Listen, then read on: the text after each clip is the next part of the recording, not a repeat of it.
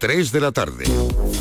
La actualidad local, las principales entrevistas del día, la información más completa. Síguenos en Radio Andalucía Información. Andalucía es cultura, con Antonio Catoni. Radio Andalucía Información. Buenas tardes, Bob Dylan ofrecerá un concierto extraordinario en la Alhambra en el marco del próximo Festival de Música y Danza de Granada.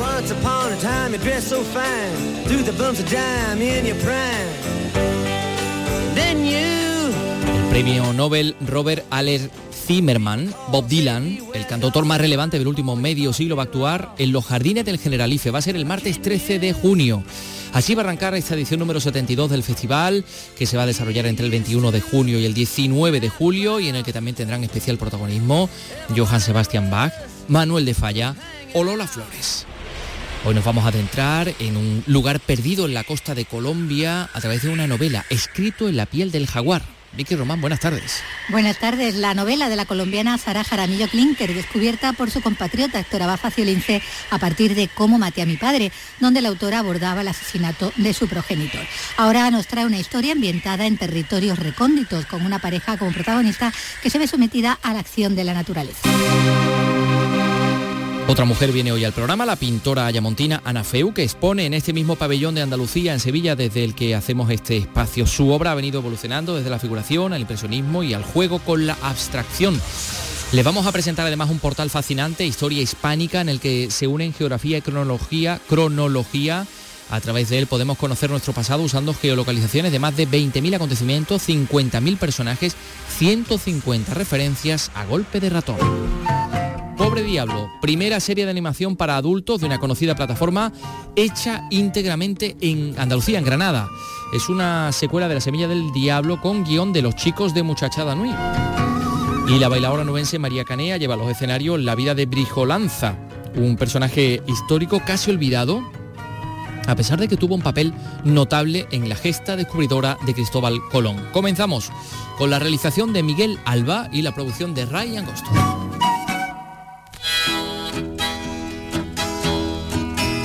Andalucía es cultura con Antonio Catoni. You must leave now, take what you need, you think will last. But whatever you wish to keep, you better grab it fast. He understands your orphan with his gun. Bueno, Vicky Román, ¿cómo te has quedado? Después de saber que Bob Dylan va a venir a, Era el 13 a Andalucía, Granada, ¿no? Ya 13 de junio. Apúntatelo. No fue a recoger el premio Nobel, ¿no? pero a Granada sí va a venir el 13 de junio. Pues sí, para dar ese concierto extraordinario como preámbulo del próximo Festival de Música y Danza de Granada, Jardines del Generalife de la Alhambra, martes 13 de junio. Ahí va a estar eh, Bob Dylan, el cantautor más relevante del último medio siglo.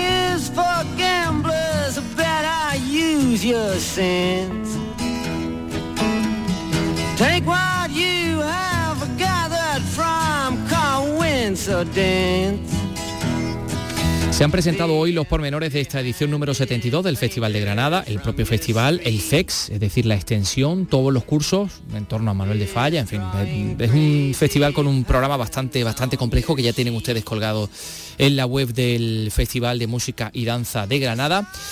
Eh, como decimos, eh, se va a desarrollar entre el 21 de junio y el 19 de julio, eh, porque el concierto de Bob Dylan va a ser una especie de previo, y va a tener una presencia muy destacada este compositor. Johann Sebastian Bach.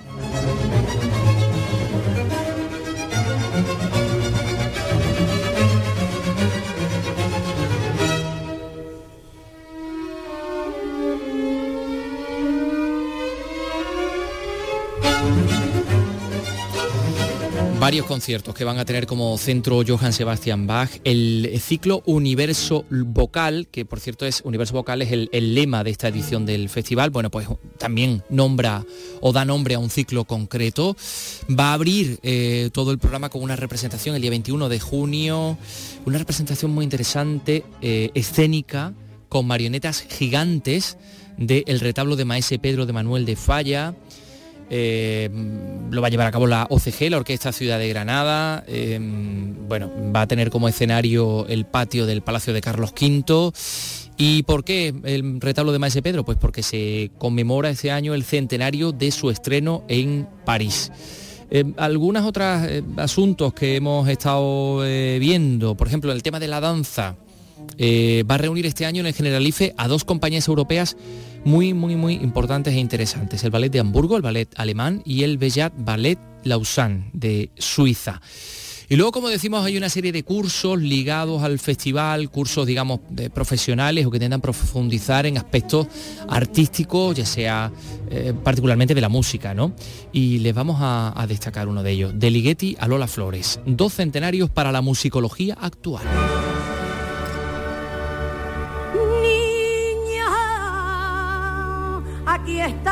Florero con ramilletes de olores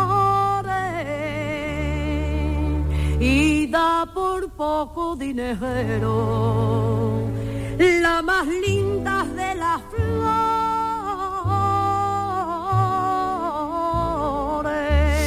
Bueno, vamos conociendo más eh, detalles de este Festival de Música y Danza de Granada. 105 conciertos y espectáculos de danza y de música repartidos en 8 ciclos. Eh, la reina Sofía va a asistir en el Palacio de Carlos V al concierto extraordinario de la Orquesta Ciudad de Granada con Lucas Macías, eh, previo al programa oficial, que además eh, pretende recaudar fondos dedicados a los damnificados del terremoto, de Turquía y Siria y bueno pues muchas otras cosas que pueden ustedes eh, encontrar en la página web del festival donde será ya eh, eh, información detallada y pormenorizada de, de todo de todo el programa. Así que atentos porque las entradas pues digo yo que tienen que estar dentro de poco a la venta. 21 de junio 19 de julio Granada Festival de Música y Danza. En fin más cosas Portal Flamenco te lleva al Festival de Jerez. Las actuaciones sobre los escenarios, las entrevistas con los artistas, todos los espectáculos, las exposiciones. El Festival de Jerez en Portal Flamenco, el lugar de encuentro con el flamenco más auténtico en la ciudad del compás. Del 24 de febrero al 11 de marzo en Radio Andalucía Información, con Manuel Curao. Andalucía es cultura, con Antonio Catoni. Bueno, vamos a ver, Vicky Román, 3 y 7 minutos. Tengo aquí abierto en el ordenador, en el estudio, la web historia-medio hispánica.rah.es. Esta es la web fascinante por otra parte Ya está el mapa de historia hispánica. Sí, sí, aquí tengo el mapa el mapa de, de todo el mundo desplegado y ahora aparecen en torno a él, bueno, pues una serie de circulitos y elementos, algunas localizaciones, quién, cuándo, dónde, qué. Estamos hablando de una web que ha puesto a disposición de todos la historia de España, eh, elaborada por la Real Academia de la Historia. Y lo que hace, o cómo lo hace, pues hilando 20.000 hechos con su tiempo, con su espacio, con sus protagonistas también, ¿no? A través de este portal Historia Hispánica, donde basta pinchar un lugar para conocer todos los acontecimientos históricos que han sucedido allí y que están relacionados con España o con lo hispánico, ¿no? Con lo panhispánico. Una web que convierte desde luego a España en el primer país con un Google Maps sobre su pasado, ¿no? Una experiencia pionera sin duda, pero a la que se van a apuntar seguramente otro- otros muchos. Bueno, geografía y cronología se unen en este, en este portal donde podemos conocer nuestro pasado usando esas geolocalizaciones ¿no? de más de 20.000 acontecimientos, 50.000 personajes, bueno, 150.000 referencias, las que se nos despliegan a golpe de ratón accediendo como, como has hecho tú ahora mismo, ¿no? A, ese, a esa dirección, bueno, en minúscula todo, historia-hispánica.rah Ahí encontraremos todas esas entradas que están acumuladas del diccionario de la Real Academia de la Historia, a las que acercarnos usando pues, la tecnología de Google Maps mediante ese mapa mundi eh, que se puede ver en formato de plano, también en formato satélite. Y que conforme vayamos ampliando la imagen, pues va descubriendo como unas chinchetas, ¿no? Eso- esos puntos reseñados con los lugares donde ocurrió algún hecho histórico, pero bueno, con un arco temporal enorme, ¿no? Porque de- desde hace más de un millón de años antes de, de Cristo hasta, hasta ahora mismo, ¿no? Hasta la actualidad. Eh, bueno, hasta, hasta Mancio, ¿no? El futbolista, la muerte, esa ley registrada también, si pinchas en el, en el lugar. Decimos que lo, lo está recogiendo todo y en todo el mundo, porque hay que tener en cuenta todos esos territorios que estuvieron bajo influencia española bueno, pues a lo largo de los siglos, ¿no? Con lo cual mm, decía España país pionero, pero es verdad que, también pocos que se puedan sumar a, esta idea eh, tienen ese despliegue, ¿no? Pueden tener ese, ese despliegue ¿no? por, todo, por todo el orbe.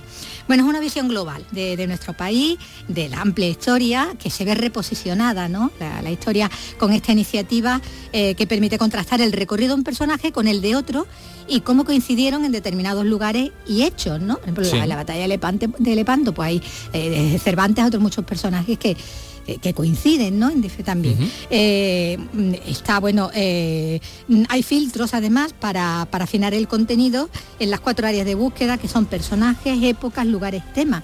De ahí el quién, cuándo, dónde, ¿no? Y cómo, ¿no? además, para facilitar la continuidad entre los acontecimientos, hay un itinerario de personajes ilustres que se pueden cruzar con el de otro, como decía, en determinadas épocas o en eventos, seleccionando además mediante una barra de tiempo, bueno, pues los años, ¿no? O el siglo que, queramos eh, mirarnos y ver los acontecimientos ¿no? más destacados que, tengan que ver con, la historia de, España. Tú lo tenías por ahí. Sí, no, yo que estoy aquí mientras te estoy escuchando, estoy aquí bicheando, me estoy yendo a Colombia, ya ahora te contaré por qué me voy a ah, Colombia. Sí. Creo que tengo idea. Eh, la verdad es que es interesantísimo. vamos a, ver. Eh, ¿A, qué parte de la costa? Por ejemplo, Cali. Eh, mm, Armenia, vamos a meternos aquí en Cali. Aquí hay algunas cosas Aquí efectivamente pues llegamos a Cali, vamos a centrando el mapa, entramos un poquito, poquito, poquito y llegamos a Cali, pinchamos aquí. Entonces hay como una especie de... Mm, eh, como una gotita al revés, ¿no? Como un señalador de lugar. Bueno, pues vamos a pinchar. ¿Y aquí aparece? Ah, mira, es muy curioso. Dice, eh, nacimientos. Cinco nacimientos interesantes en la historia de España. Antonio Garcés Isá, Manuel María Mayarino, Manuel Rodríguez de Villaseñor, Antonio de la Torre Velasco, Francisco Vallecilla. Muertes cuatro. Mm, Diego Angulo de Castejón, Francisco Barahona, en fin. Por ejemplo, vamos a pinchar en Francisco Barahona. Y entonces, ahora se te explica aquí toda la información. Eh, te dice cuando vivió este señor, eh, hijo de Juan de Barahona, María de Medina, eh, nacido en Quintanilla Somuño Burgos en el siglo XVI y muerto en Cali, Colombia, ¿no? Capitán del, ejército de, su majestad, católica majestad, supongo, ¿no? Nombró por patrón a su hermano, Juan de Barahona, no sé qué, bueno, una, una somera biografía muy interesante. Ahora, relación con otros personajes, personajes similares, pues te aparecen un montón de personajes, ¿no? Por ejemplo, Ali Abenanaxara. Pues no sé por qué, qué relación tendrá, pero eh, aquí líder de los musulmanes de Fiñana, colaboró con los reyes católicos, es decir, aquí había una, una relación con este señor, eh, de tal manera que lo que crea es un mapa enorme de, relaciones, una especie de, de tela araña mundial, vamos.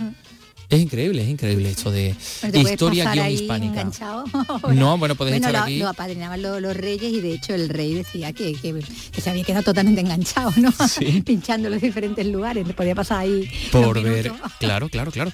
Bueno, pues nosotros nos hemos ido a Cali eh, porque mm, vamos a ambientar la, entrevista que vamos a escuchar efectivamente en, en Colombia.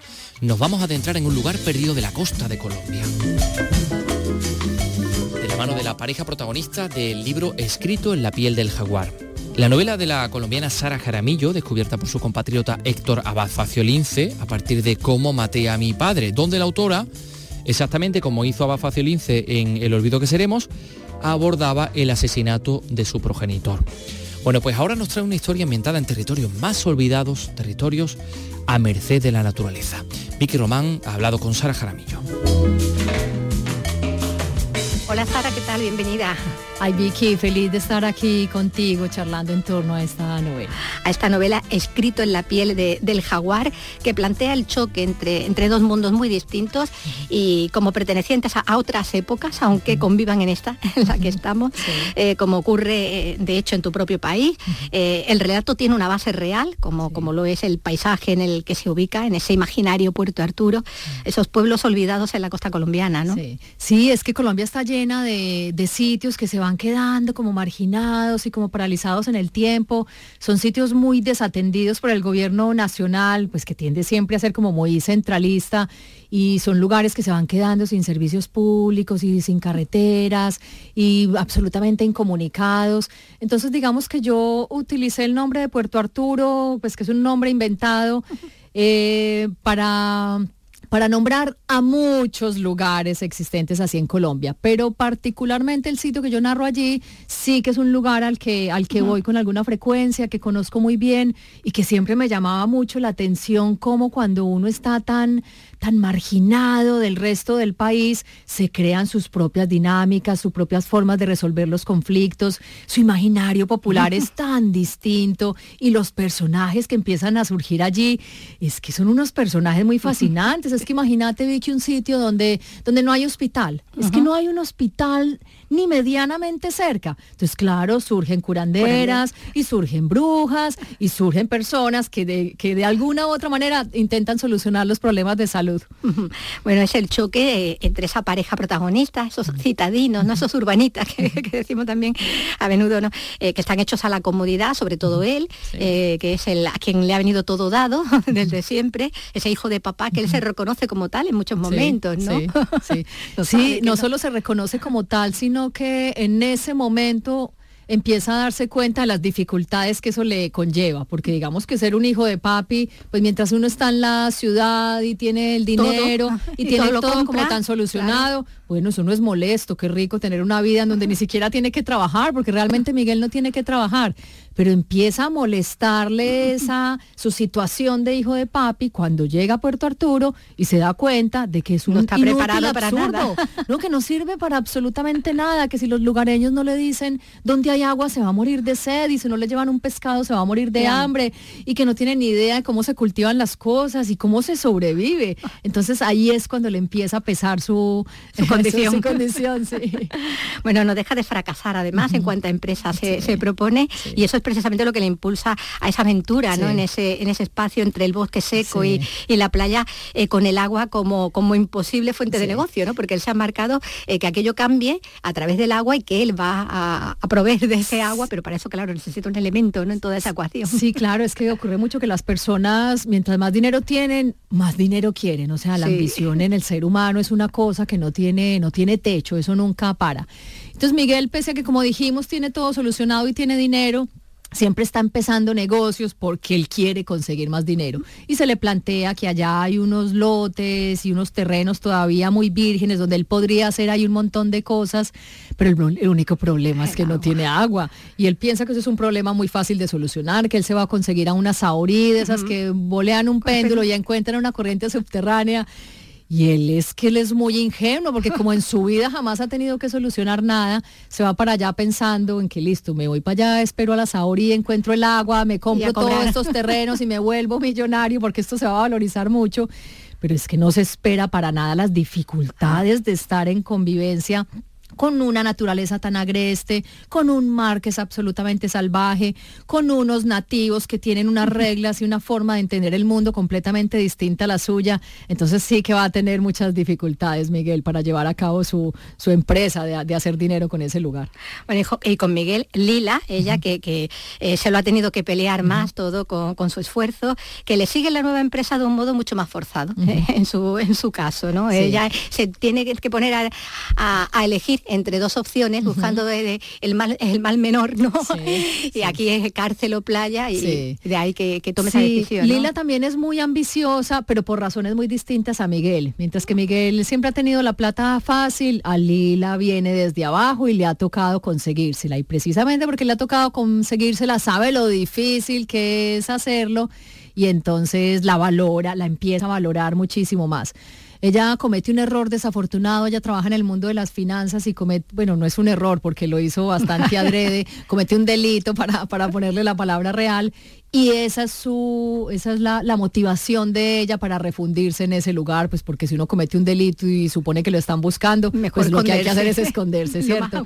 Y entonces secunda a Miguel un poco en esa aventura como tan loca y tan apresurada y tan traída de los cabellos de irse a vivir a un lugar agreste frente, frente al mar. Pero sí, en el fondo los dos tienen motivaciones como muy, como muy diferentes y los dos la van a tener muy difícil también. De hecho, los vamos a encontrar al principio del relato recién llegados, ¿no? a, ese, a ese lugar de, eh, del mundo sin Dios ni ley, regido por esas rutinas donde lo extraordinario es lo más habitual, ¿no? Donde, eh, bueno, que tiene ese aire, antes lo comentabas, ¿no? Todos los elementos alrededor, ese aire de realismo mágico, ¿no? Con las brujas, los niños ángeles, los hombres de dos caras y el jaguar, ¿no? que tiene ahí una, una importancia también. Sí, exacto. Ese primer capítulo es muy importante, Vicky, porque ese capítulo contiene como toda la novela. Es el capítulo en donde el lector al mismo tiempo que Lila y Miguel llegan a ese lugar. Y entonces mi desafío como autora era crearles ese ambiente y esa atmósfera en donde la novela se iba a desarrollar de ahí en adelante,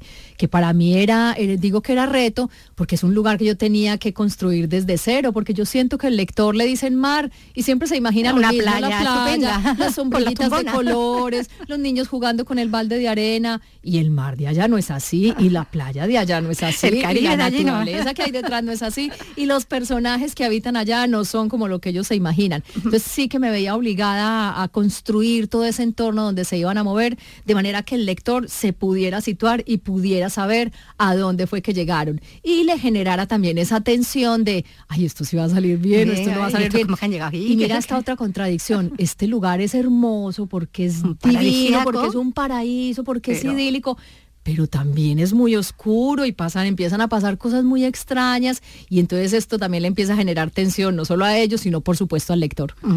Porque es un lugar donde se crean las leyendas para, para tapar realidades Sí. más prosaicas, ¿no? Sí, sí, sí. Donde hay unas leyes de fuerzas invisibles y ante ellas eh, esa tendencia, ¿no? De los que están ahí de, de cerrar los ojos, porque eso es lo que garantiza también la supervivencia, Sí, ¿no? Vicky, y eso era una, una intención mía de, de mostrar una problemática muy actual, que es la problemática del paramilitarismo a Colombia, en Colombia.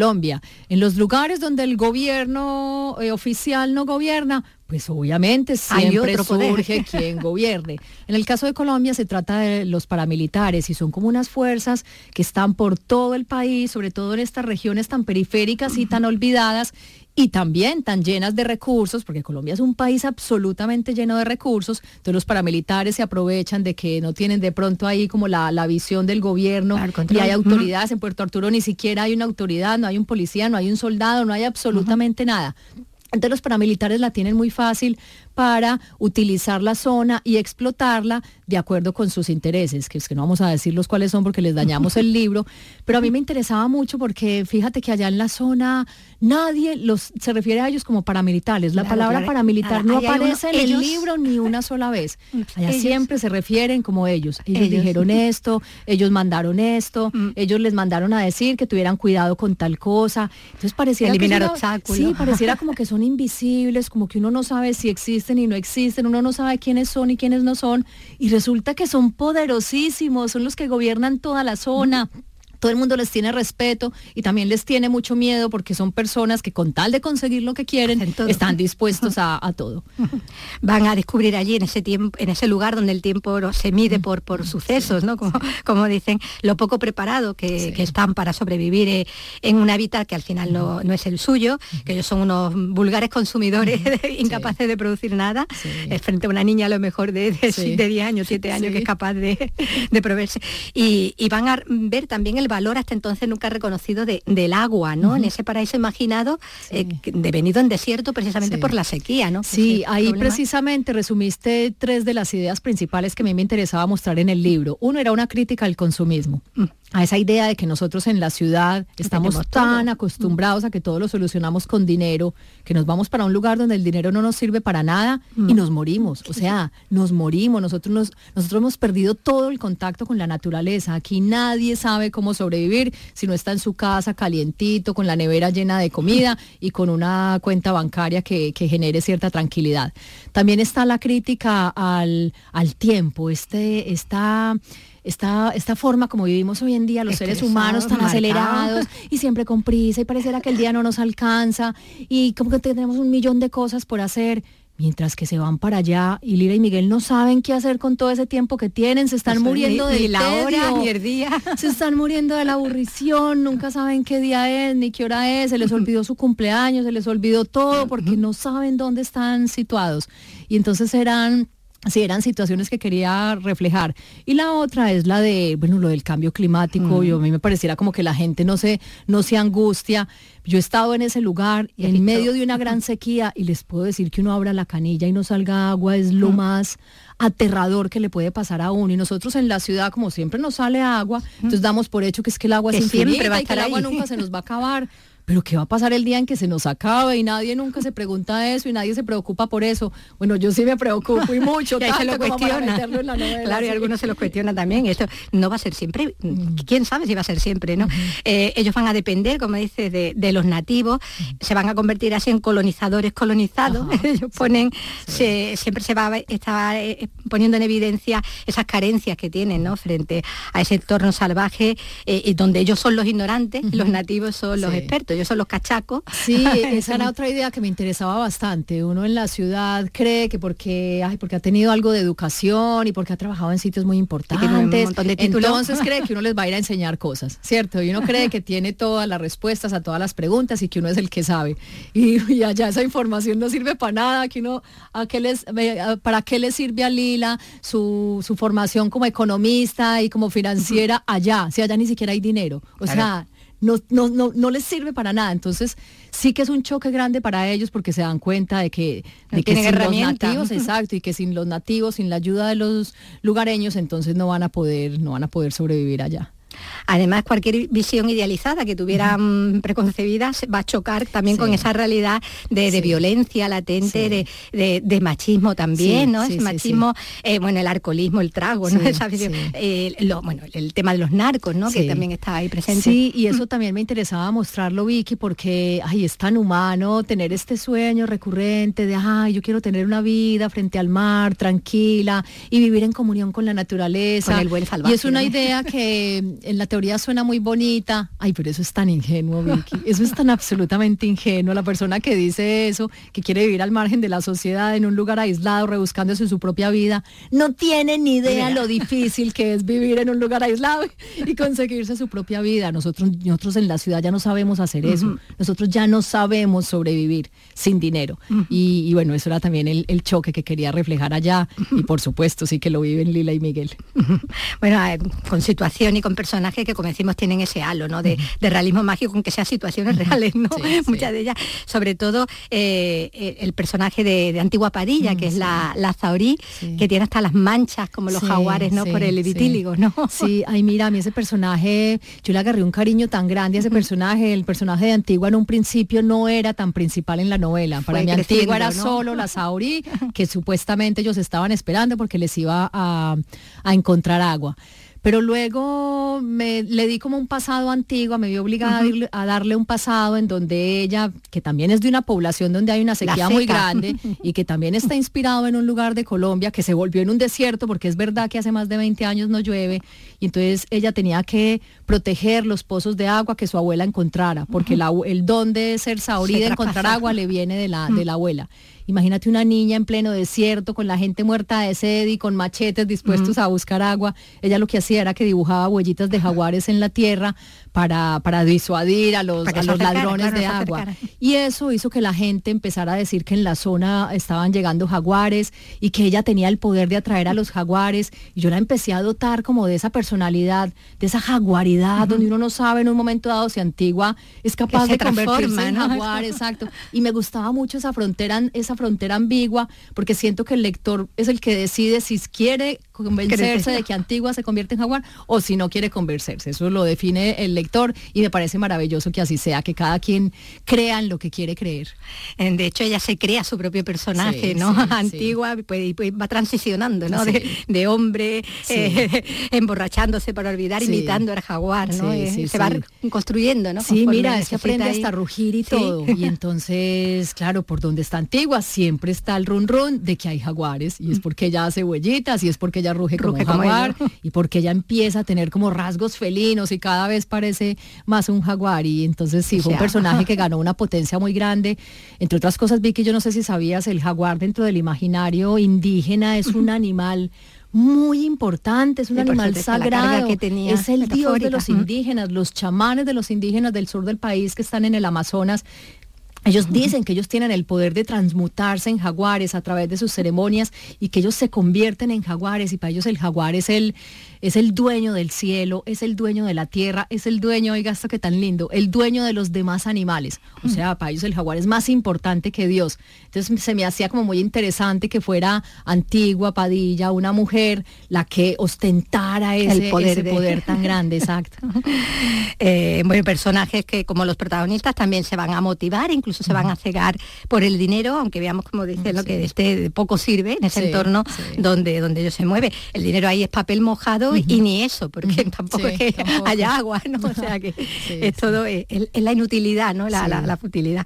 Donde además el paso del tiempo, con el paso del tiempo se van a ir em, debatiendo entre marcharse o quedarse, según el estado de ánimo también, mientras la relación eh, se va deteriorando conforme se van perdiendo esos deseos y esa esperanza, ¿no? Que lo que los mantiene, porque lo que les rodea Mm, inevitablemente les pasa factura, ¿no? Sí, sí, exacto. Ellos están allí en situación de espera, no se atreven a moverse porque ay, porque anhelan que llegue Antigua Padilla y les encuentre agua, porque si les encuentra agua el territorio se va a valorizar y ellos se van a volver millonarios. Entonces tienen esa excusa para quedarse y conforme van esperando, sumidos en ese tedio tan grande que les significa vivir allá, empieza obviamente la, relación, empieza a entrar en conflicto, Vicky, porque es que una cosa es estar uno en una relación, ay, aquí en tu apartamento, con calefacción, con la nevera siempre llena de comida, con dinero en la cuenta bancaria, uno realmente sabe quién es el otro y realmente sabe quién es uno mismo cuando está en una situación límite, cuando está en el borde de uno mismo. Y por eso me,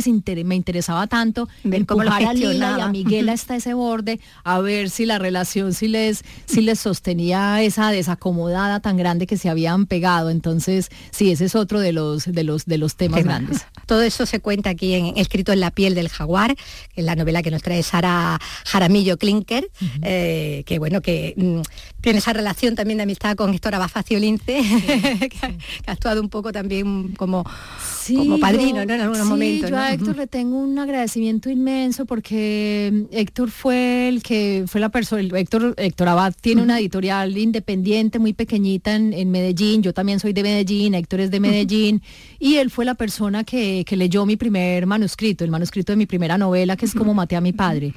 Y tal vez porque el tema tiene muchos puntos de encuentros con, su tema, en el olvido que seremos, él también narra el asesinato de su padre y yo en cómo maté a mi padre, narro el asesinato de mi padre. Entonces yo creo que él se acercó a ese manuscrito pues como con, cierto interés de ver yo cómo había contado la historia y, y evidentemente pues le gustó y decidió publicarla y y apadrinarla un poco y esa novela ha tenido un recorrido tan bonito, tan bonito y a mí no se me olvida que fue él el primero que creyó en mí, el primero que creyó en mi trabajo, el primero que me abrió las puertas y casi que, gracias a eso pude iniciar mi, carrera como, como escritora. Entonces sí, el, agradecimiento es que no me alcanzan las palabras. bueno, pues muchísimas gracias, Sara. Ay, no, Vicky, qué delicia esa lectura tan honda, tan profunda que diste, encontraste todos los temas que tenía allí soterrados y bueno, me, me alegra mucho que hayas aprovechado y tomado ese viaje tan incierto y tan salvaje. ese viaje a, Puerto Arturo, ¿no? Al que invitamos a todos los lectores también. pues lo dicho, muchas gracias y un abrazo. Lo mismo, chao.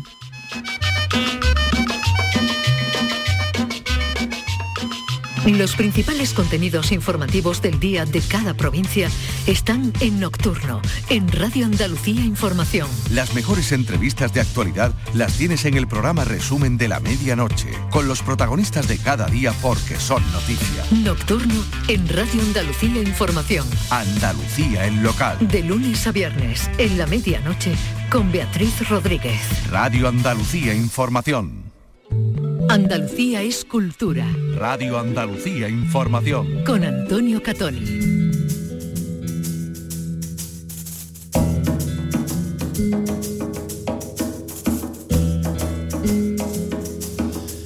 Son las 3 y 33, bueno, ahí estaba Sara Jaramillo, eh, magnífica su historia de Escrito en la piel del jaguar. Vamos a hablar de cine de animación, eh, la primera serie de animación para adultos de la plataforma HBO, íntegramente hecha en, Granada. ¿No la ha apagado? Uy, espérate, es que me están llamando. A ver, un momentito, ¿sí? ¿Sí? Ah, sí, Ana, sí, eh, estás ahí, ¿no? Venga, pues bajo, bajo enseguida. Venga, venga, estupendo, venga, hasta ahora, hasta ahora. Eh, mira, Vicky, que está Ana Feu, la pintora que Ah, ¿por qué digo yo? impresionista que está abajo en, en la Ah, sala de- del pabellón de Andalucía, aquí donde estamos. Eh, ¿Te importa darle paso tú a la, a la noticia esta de, de Pobre Diablo, de esta serie de animación? venga, ¿eh? Pues yo lo cuento a- ahora y tú vuelvo, vuelves, ¿no? Venga. Y luego me das paso, que estoy ahí. Venga, ahora... ahora- Venga, ahora te veo. Bueno, pues hablamos de Pobre Diablo, que es la primera serie de animación para adultos de la plataforma HBO. Está hecha íntegramente en Granada. Más de 90 personas trabajan en cada trazo para dar vida a los personajes de lo que es la secuela de La Semilla del Diablo. La mitad son de Granada y trabajan en Granada, exportando talento al resto del mundo. Nos lo cuenta desde Granada Noemí Fernández. El guion de Pobre Diablo es de Joaquín Reyes, Miguel Esteban y Ernesto Sevilla y la trama está basada en grandes títulos como El Padrino o La Semilla del Diablo, pero los trazos salen de aquí, de Granada, de las cabezas de estos creativos como Manuel Sicilia, director del estudio de producción Rocking Animation. Definición del proyecto no puede haber mucho porque si es una secuela de la, de La Semilla del Diablo tiene que ocurrir en Nueva York. Pero si paráis los fotogramas y vais buscando por la esquinita, hay muchas, muchas, muchas cosas que conectan con Granada. Hablamos de una empresa con una trayectoria de años, eh, con premios Goya, incluso Oscar a sus espaldas. Hemos conseguido una cosa súper chula, que es poner a trabajar junto a un equipo senior y junior que se han complementado alucinante, porque hay mucha experiencia, gente que lleva toda la vida trabajando en animación y gente que hemos formado nosotros, formamos un equipo de 16 personas que es su primer trabajo que tienen alrededor de 23-24 años. A día de hoy, Pobre Diablo es la serie de animación para adultos número uno en España y quinta en Estados Unidos. Bueno, y vamos a ver si ha dado tiempo y Antonio ha llegado ya a la sala de exposiciones de, de aquí del pabellón, bueno, está muy cerquita. Hola Antonio, ¿estás ahí? Pues sí, eh, Vicky, ya, ya estoy aquí, ya me encuentro en esta sala, en esta sala de exposiciones del pabellón de Andalucía y ya me encuentro junto a Ana Feu que nos va a enseñar la propia exposición que dentro de unas horas, a las 8 de la tarde, ¿no, Ana? Se va a inaugurar. ¿Qué tal? Muy buenas tardes. Hola, buenas tardes. Bueno, Pues la sí, ya. 8 de la tarde. En fin, estamos hablando de la exposición Inflexión, de esta artista hispanolusa que ha tenido evidentemente una evolución en sus propias técnicas, en los materiales, en su forma de ver el arte, en la pintura. Aquí hay una muy buena muestra de ello. Y en esta exposición, eh, Inflexión, también esto nos habla de un periodo en el que, bueno, las cosas cambian, ¿no? En un periodo concreto como ha sido el de la pandemia, que también de alguna manera, pues, se ha traducido en muchas de las obras que, vamos a ver y que, están aquí. Eh, decíamos, artista hispanolusa, por tanto, la presencia de Luz eh, muy, muy importante, nacida en Ayamonte, o sea que más todavía, si ya tenemos ahí esa referencia de, la, de los grandes pintores que ha dado esta, esta tierra Ayamonte, ¿no? Bueno, Ana, ¿cómo estás? ¿Cómo te encuentras en esta exposición? Pues muy bien, muy ilusionada, muy contenta y muy agradecida a Canal Sur que me da la oportunidad de mostrar mi obra en esta sala tan buena. Y decíamos una obra que ha, bueno, pues como es lógico, ha ido cambiando, ha ido transformándose, ha ido evolucionando. Empezaste con lo figurativo, ¿verdad? Sí, empecé con lo figurativo. eh, el dibujo para mí es muy importante eh, y era como muy, aunque suene un poco extraño de entender, para mí era fácil porque lo controlaba, dibujaba lo, lo figurativo, me salía solo, era como mi zona de confort. Eh, después, claro, eh, a lo largo de los años, pues se va evolucionando.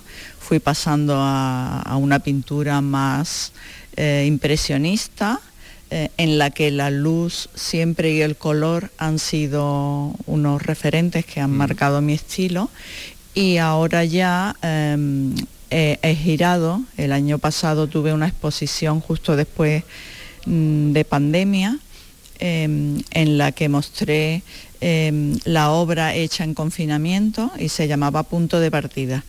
Punto de partida por muchas circunstancias que habían influido en mi vida y en mi pintura, en mi obra. Como es lógico. Bueno, vamos a decir que estamos viendo unas 30 obras, que está la sala de exposiciones llena de luz y llena de color. Y ya que me hablabas de esa primera etapa del figurativo, de, no sé si nos puedes llevar alguna de las obras en las que de alguna manera pues podamos ser testigos efectivamente de este punto de partida de la, de la artista Ana Feu. Nos estamos adentrando por esta parte de aquí, que mira, tiene aquí unas puertas eh, que permiten que entre también la luz natural. A ver, por ejemplo...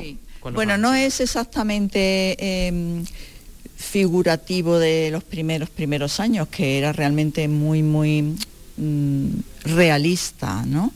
Em, esto es más de, hace unos años, es impresionista, pero es un impresionismo que es figurativo, se ve perfectamente, eh, se aprecia em, el paisaje, eh, se identifica lo que es, se identifica el lugar em, y se ve el trazo ya más más fluido, ¿no? más tendiendo a manchas y abstracción, pero, pero es figurativo, impresionista. Bueno, permítame, eh, Ana, que eh, digamos a nuestros oyentes para que lo puedan ver a través de la radio, que nos referimos a este cuadro que se llama Ría en Verdes. Ahí vemos este paisaje, efectivamente una ría, un azul o varios azules muy intensos, el cielo con distintos tonos de azul también, de blanco y por supuesto pues todo el paisaje, toda la, vegetación en morados, en malvas, en verdes, en ocres, en amarillo, una variedad enorme. Qué interesante esto, todos estos morados ¿no? que, planteas y los violetas, ¿no? Sí, los verdes, los violetas, los rosas.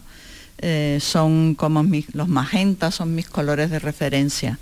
Esto es un paisaje de concretamente la Ría Formosa, en el Algarve. Pienso que aquí todo el mundo estamos muy cerquita de Portugal y entonces como que se confunden un poco las fronteras y, la luz, la luz es la misma que en el sur. en nuestro sur.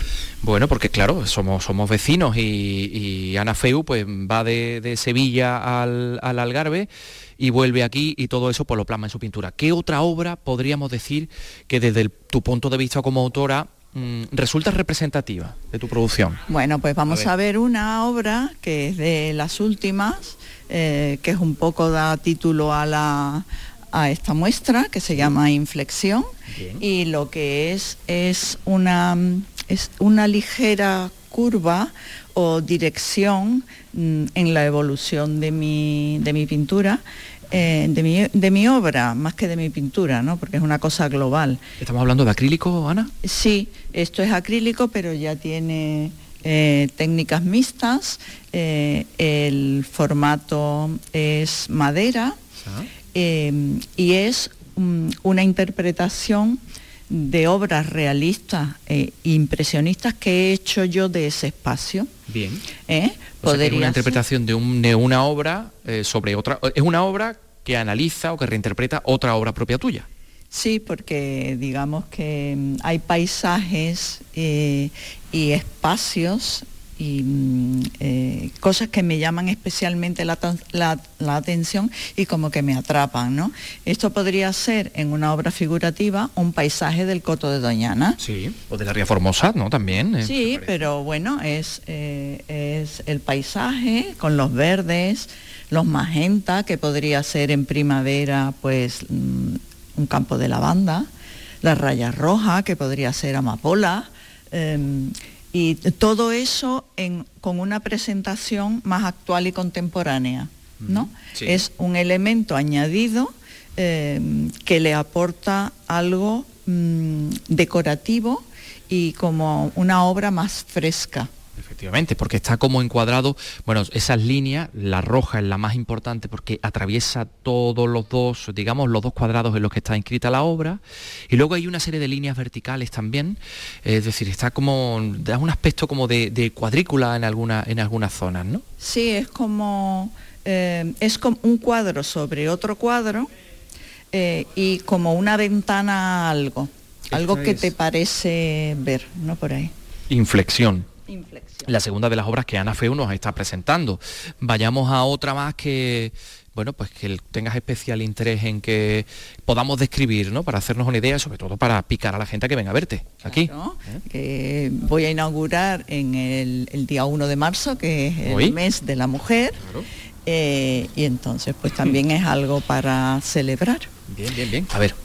Pues vamos Qué bonitos estos azules, ¿eh? Turquesa. azules, em, son el mismo tipo de tratamiento que la obra anterior, em, es madera, eh, en este caso lo que lleva es eh, cartón tratado eh, y técnicas mixtas, acrílicos y otro tipo de materiales. Bien, estamos hablando de visión, Torre del Oro, de 70 por, por 80, son varias interpretaciones ¿no? sobre elementos de Sevilla, porque Torre del Oro aquí podemos adivinar también la giralda, y otros colores, aquí tiras más por el, por el pastel, ¿no? Colores muy veraniegos, muy frescos. Sí, es como una, mm, son visiones diferentes de una realidad evidente, digamos, ¿no? En Sevilla somos muy, em, tendemos mucho eh, a lo tradicional, ¿no? a lo evidente, a la imagen de la Giralda de la Torre del Oro, de una calle del barrio de Santa Cruz, de las macetas con flores, de las bugambillas. Em, entonces esto lo que hace es, como mm, lo que hablábamos antes, darle una interpretación más actual y contemporánea, que no sea el cuadrito típico que aquí en Sevilla llamamos un poco rancio, ¿no? Eh, y que ya la gente joven y los espacios, estos hoteles que están abriendo ahora nuevos en Sevilla de cinco estrellas, quieren darle un toque que se sepan dónde se está sin poner ese, ese cuadro ya con el marco dorado y antiguito. Entonces esto es pues lo que hablábamos, algo más contemporáneo. Bueno, Ana, eh, hablábamos también de la pandemia y de un acontecimiento triste que también pues cambia tu vida, como es el fallecimiento de tu esposo. Y que eso también de alguna manera pues lo llevas al arte porque el arte también ayuda a curar las heridas, las heridas interiores, ¿no? Eh, esa evolución que has tenido que asumir, ¿en qué obras también la podemos eh, pues entender? Eh, bueno, en general en toda esta serie última de obras con nueva, nuevo tratamiento eh, de los cuadros, de la manera de presentarlos, la pandemia nos obligó a encerrarnos. y al encerrarnos, el artista y yo en concreto, pues te creas un mundo un mundo en el que te refugias y te sirve de válvula de escape. ¿no? Eh, yo esos dos años me encerré, em, después me encontré con ese desenlace em, fatal y a partir de ahí tenía dos opciones, pues em, o hundirme, como le hubiera pasado a cualquier persona, o, mm, o salir adelante, ¿no? Y, y, luchar y es lo que, lo que hice.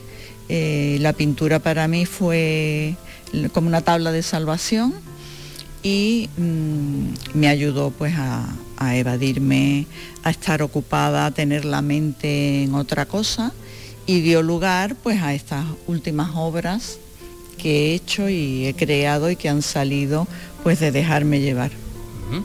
Y que podemos todos disfrutar en este pabellón de Andalucía en el que estamos hasta el día hasta el día 19. 19 de marzo, hasta el día de San José, ¿no? Exactamente, ¿no?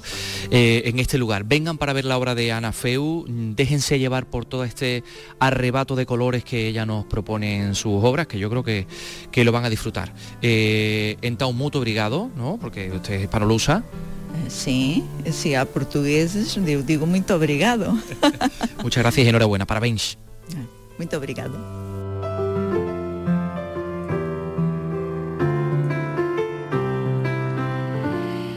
Ana, Ana Feu y, sus violetas. Y precisamente llega a Córdoba y a su provincia el festival Territorio Violeta. Después de pasar por Cantabria, por la Comunidad de Madrid, va a ser la quinta edición de este festival multidisciplinar de la igualdad en las artes escénicas. Se va a desarrollar durante todo el mes de marzo con espectáculos en salas y en calles, tanto en la capital cordobesa como en ocho municipios de distintas comarcas. Pero bueno, los detalles lo tiene Antonio Postigo.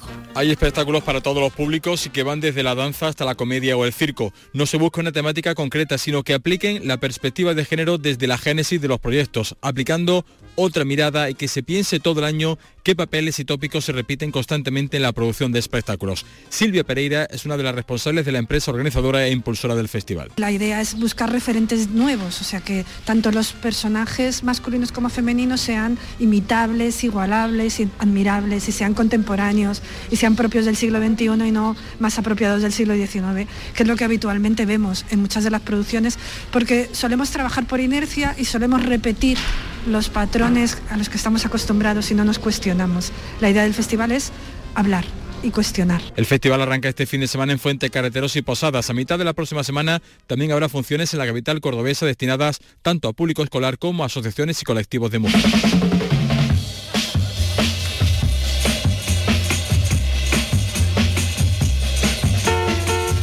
Ya, pues ya, ya estoy aquí.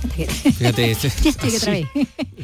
Bueno, está cerquita. Sí, bueno, no, me cogí el, ascensor y estaba ahí ya y entonces no tardó prácticamente nada. Eh, gracias, Vicky. ¿eh? Nada, he tomado los mandos del timón en, en estos eh, momentillos. Eh, a ver, hablemos de teatro, monólogo. No solo duelen los golpes. Título del monólogo que esta tarde pone en escena Pamela Palenciano en San Roque, en el campo de Gibraltar. Espectáculo que parte de una experiencia personal de la actriz que nos va a contar Ana Torregrosa. A ver. Pamela Palenciano es una actriz, comunicadora y activista feminista que ha transformado su propia experiencia como víctima de violencia machista en una propuesta escénica en la que a través de un monólogo narra con humor ácido su primer noviazgo, una relación que se fue tornando violenta durante los seis años que duró. El monólogo titulado No solo duelen los golpes se podrá ver esta tarde a partir de las 7 en el Teatro Juan Luis Galeardo de San Roque. La entrada es gratuita hasta completar aforo. Forma parte de las actividades organizadas desde el Ayuntamiento de San Roque con motivo del 8 de marzo.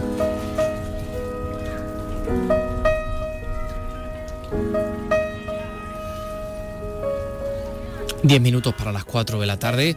Eh, le hemos hablado aquí en este programa del Orgullo Vieja, bueno, en la presentación que tuvo lugar en la Sala Cachorro de, Triana hace unos días. Pues bien, hoy se estrena ese espectáculo Orgullo Vieja en el Teatro Alameda de Sevilla. Luego van a realizar una gira por eh, otras ciudades de Andalucía para finalizar estrenando en Madrid.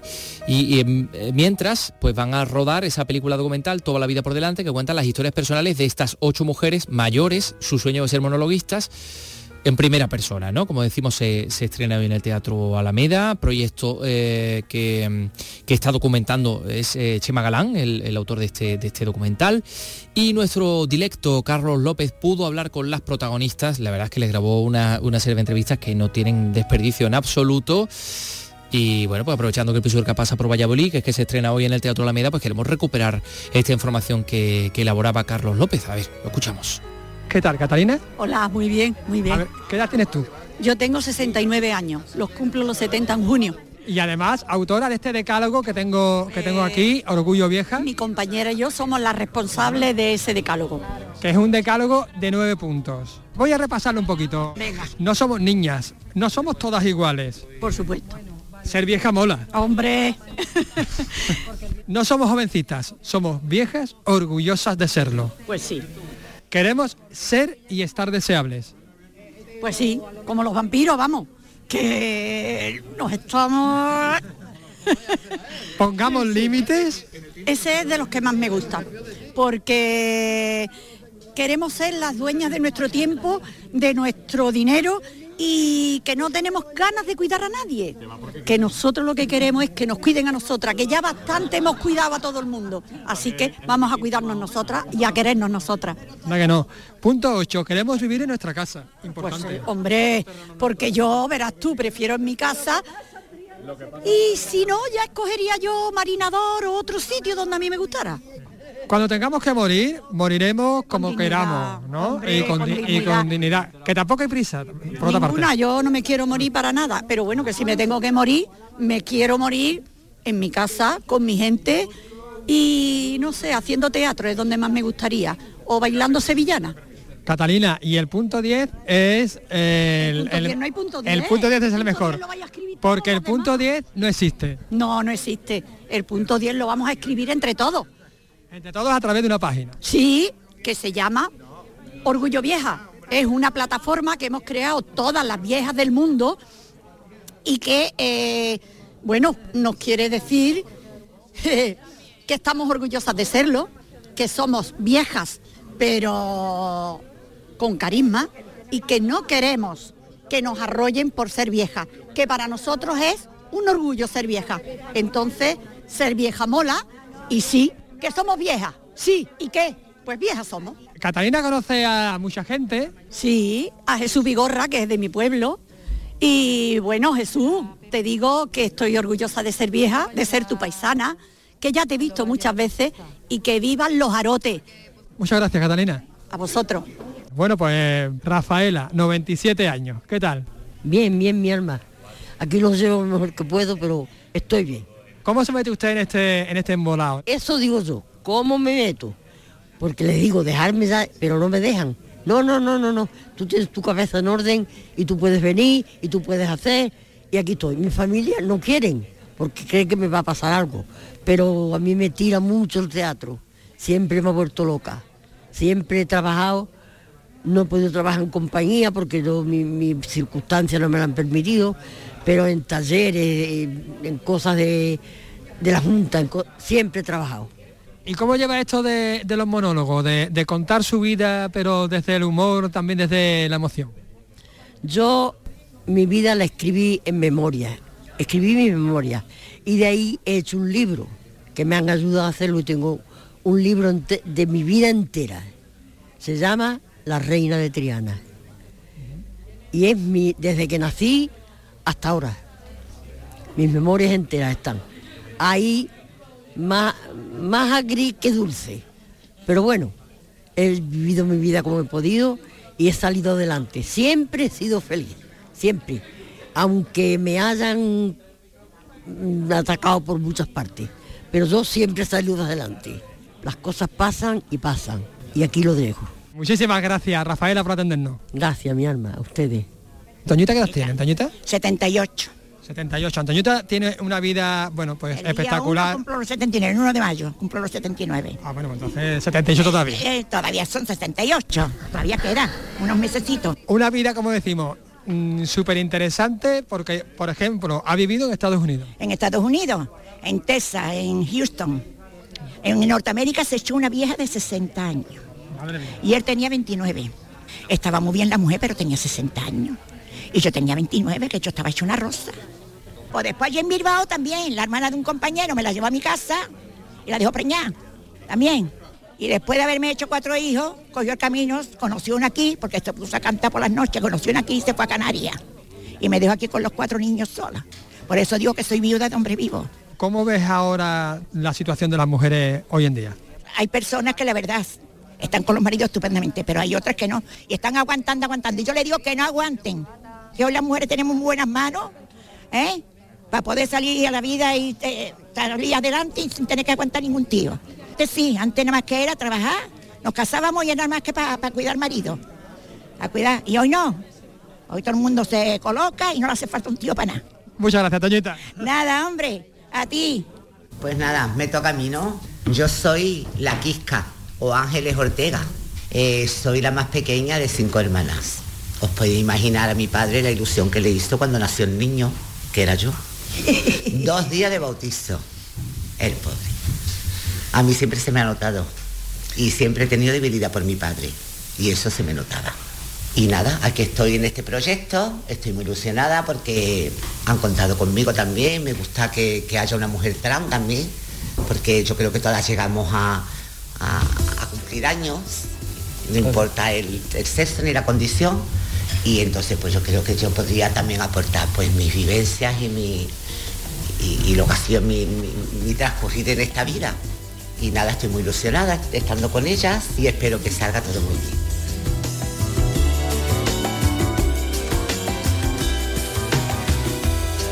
mia brutta, sei una castagna spettinata.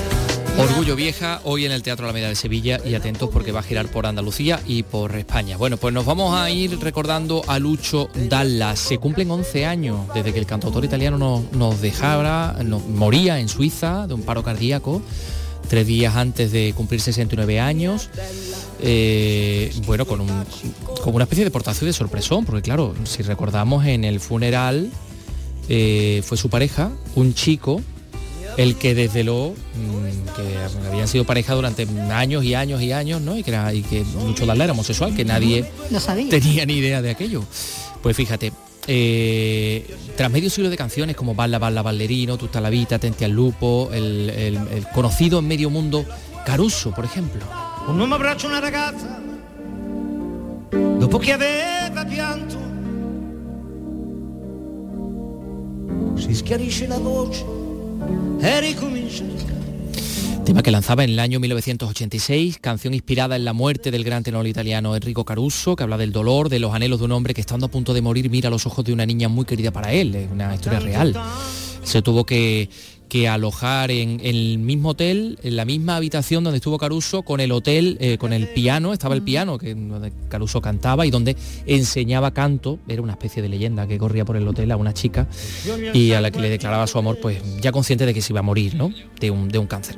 Eh, años después la popularizó Luciano Pavarotti. Bueno, pues vamos a recordar hoy a Lucho Barla con Caruso. Mañana regresamos a las 3 de la tarde. Hasta mañana, Vicky. Adiós. Penso alle notti là in America, ma erano solo la lampada e la bianca scia di un'elica. Sentì il dolore nella musica, si alzò dal pianoforte, ma quando vide la luna uscire da una nuvola, gli sembrò più dolce anche la morte. Guardò negli occhi la ragazza, quegli occhi verdi come il mare. Ma all'improvviso uscì una lacrima e lui credette di affogare.